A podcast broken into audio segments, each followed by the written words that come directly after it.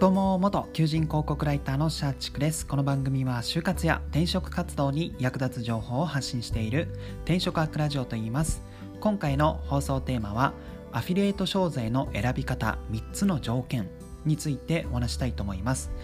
はい、えっと、昨日の放送で年収を上げるなら副業が楽で楽しいよという放送したんですけどもスタンド FM の方で、まあ、いいねの数だったりとかコメントとかもいただいて、まあ、反響が、まあ、私のチャンネルの中ではちょっと大きかったかなと思ったので、まあ、今日も引き続きこの副業、まあ、アフィリエイトの話にはなるんですけどもそちらの、えー、解説配信をしたいかなと思って今に至っています。で今回はアフィリエイトを始めたいっていう方に向けてその、まあ、どのアフィリエイト商材を扱うのかあ扱えばよいのかというのを、まあ、ちょっとアドバイスしたいかなと思います。まあ、このアフィリエイト商材の選び方一つで、まあ、結構その、まあ、例えばブログとか、まあ、アフィリエイトサイトうまくいった時の,、まあその売り上げがかなり変わってきますので、まあ、もしこの初心者でこれからアフィリエイト商材始めてみたいっていう方は、まあ、この放送最後まで聞いていただければ良いかなと思いますちなみに私もえーと、長らく、まあ、副業でアフィリエイト、まあ、やっていて、まあ、収益出ない時もあれば、まあ、出る月もあるんですけども、まあ、自分なりに、まあ、いいなっていうアフィリエイト商材を選んだことによって、まあ、今まではなんか数千円しか稼げなかったっていうのが、まあえーとまあ、9月で言えば18万円ぐらい、えーと、見込み報酬なんですけども稼ぐことができました。ですので本当にアフィリエイト商材の選び方というのはめちゃめちゃ重要なのでその私自身の経験も踏まえて、えー、お伝えしようかなと思います。はい前置きが長くなりましたがじゃあ早速3つの条件お伝えしたいと思います、えー、1つ目は制約単価が高いもの。で2つ目は制約条件のハードルが低いもの。で3つ目はトレンドがあるもの。この3つの条件全部当てはまる、えー、アフィリエイト商材があればそれをえー、真っ先にやった方が良いかなと思います。まあ、もちろんその中でも、えー、自分が興味のある分野サービスだったら、まあ、ブログとかも書きやすいですしもしかしたら SNS 集客だったら、まあ、SNS 発信もしやすいかなと思うんですけども、まあ、まずその本当売上とかまあ、そういったところを重きに置くんだったら、えー、と制約が高いものそして制約条件のハードルが低いものそして今トレンドがあるものこの3つの条件が、えー、なるべく当てはまるようなものを選んだ方が良いかなと思います、えー、それぞれ解説したいと思います。まずこの制約単価が高いものなんですけども、えーと、アフィリエイトサイトえーと、アフィリエイト商材って、まあ、いろんなサービスあるいはその商品を自分の、まあ、ブログとか SNS で、まあはんえーと、広告をして、まあ、PR をして、まあ、それで自分のメディア経由で、えーとまあ、制約に至ったら、まあ、お金がチャリンと入るんですけども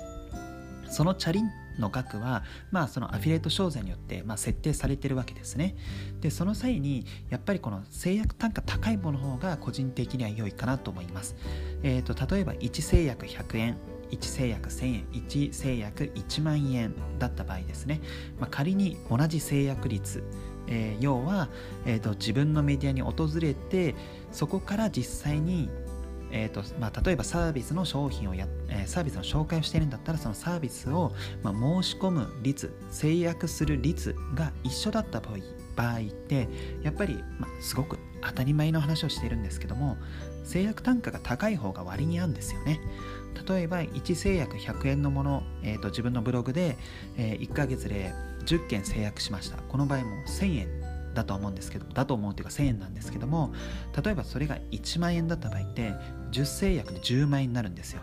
でブログの構築って結構工数ってそんなに、えー、制約単価が低い高いでそんなに変わんないんですよね。やっぱりこの記事を作んないといけないとか、まあ、そのキーワード選定をしないといけないとかそういった、えー、労力工数っていうのはなんかあんま制約単価にかかわらず、えー、一定の労働あ労働っていうとあれですね、まあ、工数がかかるのでじゃあ同じ工数かかるんだったらそのブログでうまく集客ができるようになった時にまあ高い収益率出した方が良いと思うので、まあ、個人的には制約単価高いものを選ぶようにした方が良いかなと思います。はい、で2つ目の制約条件のハードルが低いものなんですけども、えーとまあ、これは先ほど言った制約単価が高いものとちょっと関わる話なんですけども、えー、制約単価が高いものとかって結構その制約条件がのハードルが高いもの高いんですよね。まあその制約単価と制約条件って結構相関関係がありまして、えー、例えば東証不動産のセミナーの申し込み1制約で1万8000円とかあるんですけどもその場合って、えーとえー、不動産投資のなんか説明会にこの申し込みをして実際に説明会に来た人。でかつその人が年収何、えー、600万円以上だの場合とかそういった形で結構条件が複数あってそれがなおかつ厳しめだったりするんですよ。で、えーと、その場合って結構ハードルが高いんですよね制約するまでの。例えば、えーと、うまくブログで不動産投資の、まあ、セミナーの申し込みまでは、えーと、誘導はできたものの、えー、とその申し込む人が大体年収がまあ、300万円ぐらいとか400万円ぐらいで実際にその人たちがちゃんとセミナー行ったとしても、えーとまあ、制約条件である年収600万円以上の人ではないので、まあ、結局、えーと、セミナー参加までさせたとしてもさせるっていう言い方も変なんですけどもに至ったとしても、まあ、制約が至らないっていうことがえー、ありますのでやっぱり制約条件って低い方がいいんですよ。でこれがまあちょっとジレンマなのがえーと、制約単価が安いものっていうのは制約条件のハードルが低いっていう風になりがちなので、まあ、ここのバランスは大切なんですけども、まあ、できれば制約条件のハードルが低いものが、えー、まあ、制約しやすいお金が確定しやすいので、まあ、そこも選び方の一つとして選んだ方が良いかなと思います。例えばなんか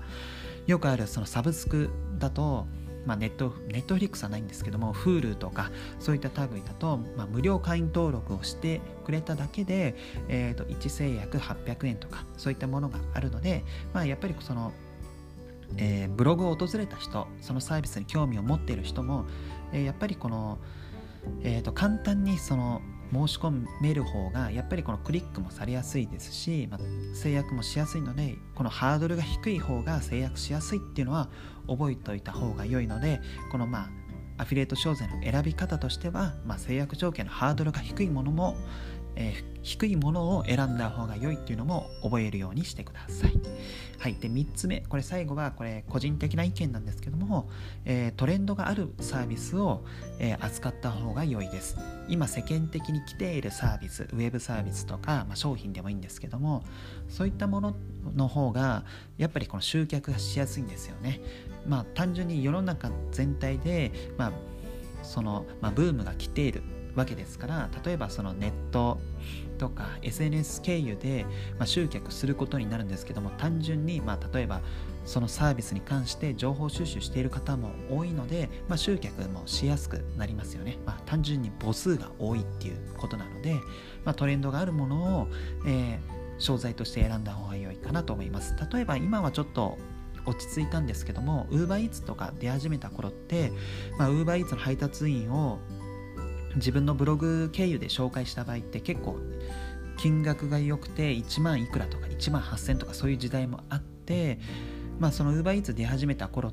とかまあ広がり始めた頃ってまあやっぱり単純にその副業やりたい。でそんな中ギグワークに興味がある。でそんな中フードデリバリーの UberEats に興味があるっていうので一定数の母数がいてかつそれがまあブームとしてどんどん増えていくっていう時期があったので、まあ、そういったトレンドの波に乗るっていうのも一つこのアフィリエイト商材の選び方としては重要かなと思います。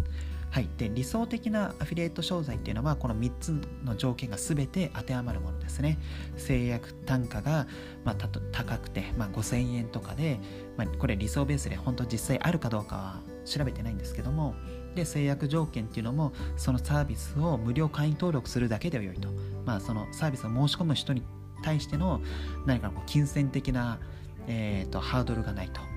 まあ、金銭的なハードルが高い分、えー、買う人っていうのは控えちゃうので、まあ、その無料で登録するだけで制約に至ると。でかつそれが今現在めっちゃブームになってるっていうものがあればもうそれがめちゃめちゃアフィリエイト商材としては、まあ、最適解かなと思います。はい。で、まあ、選び方として、えー、紹介したんですけども、まあ、こういった選び方は重要なんですけども一つ注意点があるというのあるのが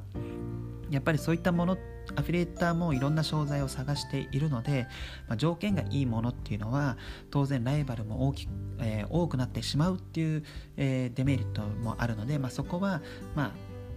どっちを取るかというのは、まあ、いろいろ試行錯誤した上で決めた方が良いかなと思います。まあ、ただ、えー、アフィリエイト商材、単純に何かこの自分の興味があるものを選ぶのもいいんですけども、まあ、それ以外にもですね、今回お話しした3つの、